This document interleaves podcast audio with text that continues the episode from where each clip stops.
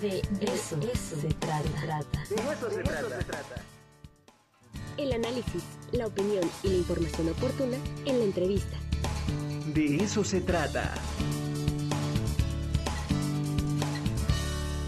Y ya está con nosotros el doctor Ángel Cholocot, sin director de la Facultad de Filosofía y Letras. Los ámbitos de la ética. Vaya tema, doctor. ¿Cómo está? Muy buenos días. ¿Qué tal, Ricardo? Buenos días, Araceli, buenos días. Buenos días a todo el público que nos ve y escucha. Pues a ver, nos Pues- arrancamos porque es un tema importantísimo, doctor. Sí, claro, es una, una cuestión central este, y eh, pues que- quisiera hablar un poco eh, sobre el, el término porque a veces las etimologías nos orientan, eh, nos dicen en qué, en qué sentido se puede pensar esa, esa palabra y, claro, hay mucha, mucha discusión en torno al, al origen de- del término ética. Eh, evidentemente es un término de origen griego, pero por lo menos se encuentran eh, tres eh, acepciones, tres posibles fuentes. La más conocida remite a ethos con epsilon, que es una E corta, eh, y que remite a, costumbre. Eh, y luego hay otras eh, dos posibles eh, fuentes que provienen de ethos, pero con eh, eta, es decir, una E larga, y eh, que en un primer momento eh, puede referir a, eh, también a costumbre, pero en el sentido del lugar acostumbrado, ¿no? Es decir, la morada o el, el lugar que se habita, ¿no? Y en ese sentido, más bien, pensar eh, ética en tanto habitar, o así lo han eh, interpretado algunos eh, autores contemporáneos. Y el otro sentido tiene que ver con carácter, ¿no? También con una eta, o sea, una E larga, carácter. Entonces, digamos, hay tres fuentes del término, ¿no? Costumbre, habitar y carácter, ¿no? Eh, evidentemente, cuando Cicerón traduce el término, lo asocia más bien con costumbre. Y eh, propone precisamente el término mor moris, eh, de donde entonces tenemos moral. Y a partir de ahí entonces se asoció la moral con la ética en términos de costumbre. Pero yo creo que es importante señalar que eh, la moral no agota estas posibilidades de la ética precisamente por estas estos otras, otras referencias eh, que estamos señalando y que creo yo que en el origen mismo los griegos lo tenían claro, eh, de manera especial Aristóteles, digamos, de quien poseemos algunos textos centrales como la ética nicomaquia, en donde lo que se discute es la posibilidad de las buenas decisiones. Lo que se trata es de decidir de la mejor manera respecto de la vida y que ese es precisamente uno de los problemas cotidianos a los que nos enfrentamos. ¿Qué eh, hacer, qué decidir, eh, cuál es la mejor opción, qué es lo que conviene, qué es lo correcto, diríamos, en ese, en ese sentido. Y esto lo pensó eh, Aristóteles en, al, al, tematizar esto, al señalar esto en, en, varios de, las obras que, que se, nos han heredado de él, especialmente esa que mencionaba, la ética nicomaquia, precisamente porque se trata de un asunto que quizás ya eh, había sido dejado de lado o eh, había sido disociado, digamos, de otras eh, posibilidades. ¿no? Si pensamos, por ejemplo, en el caso de Sócrates, en donde había eh, una relación directa entre saber y decidir.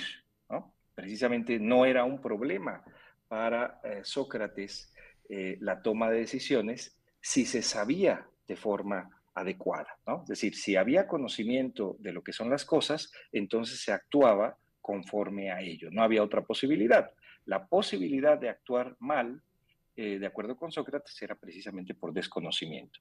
Esta eh, cuestión la, critica eh, Aristóteles, precisamente en una crítica a su maestro Platón, que como sabemos Platón es quien eh, describe de forma mucho más clara esta posición de Sócrates, y eh, lo que plantea eh, Aristóteles es entonces la posibilidad de un ámbito que remita precisamente a las decisiones prácticas.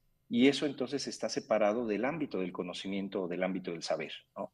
Porque, eh, y eso, eso es uno de los puntos que señala en esta ética nicomaquia, ¿no? Hay cosas que pueden conocerse, que pueden saberse y que remiten a lo que no puede ser de otra manera, es decir, a lo que no cambia. Pero hay cosas que cambian.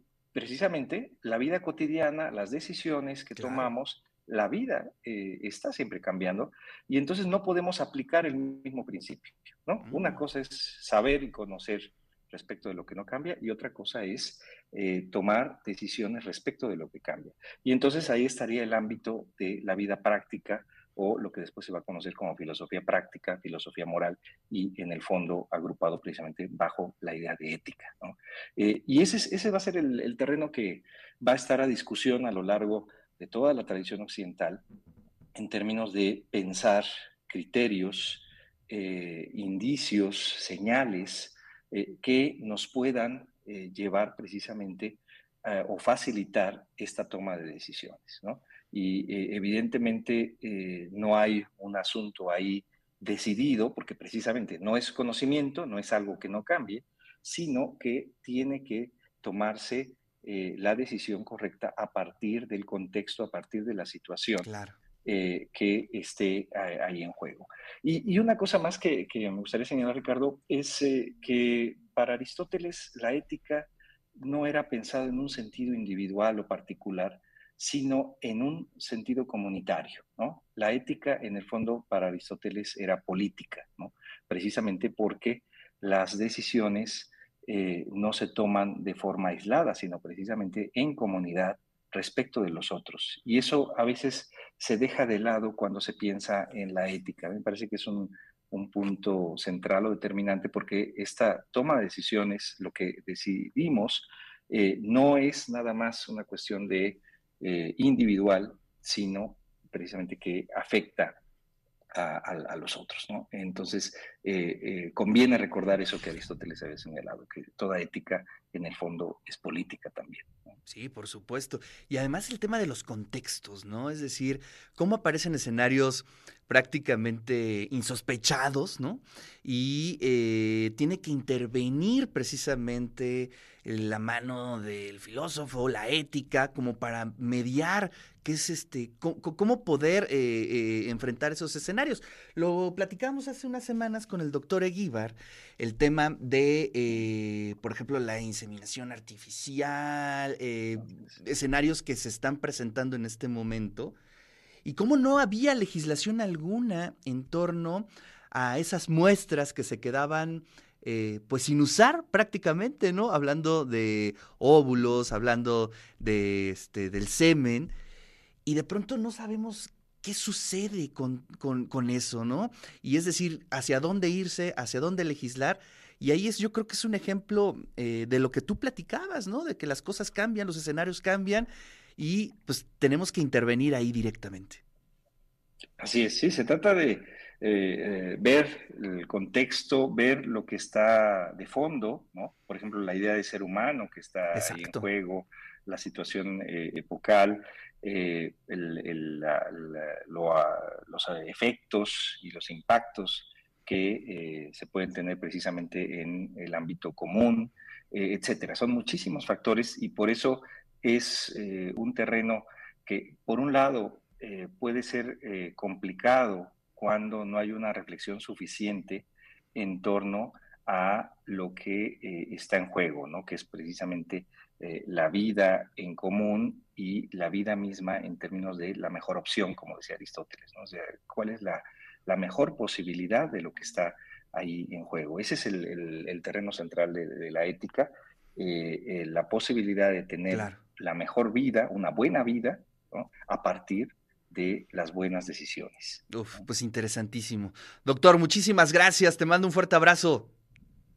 Muchas gracias, Ricardo. Muchas gracias, Araceli.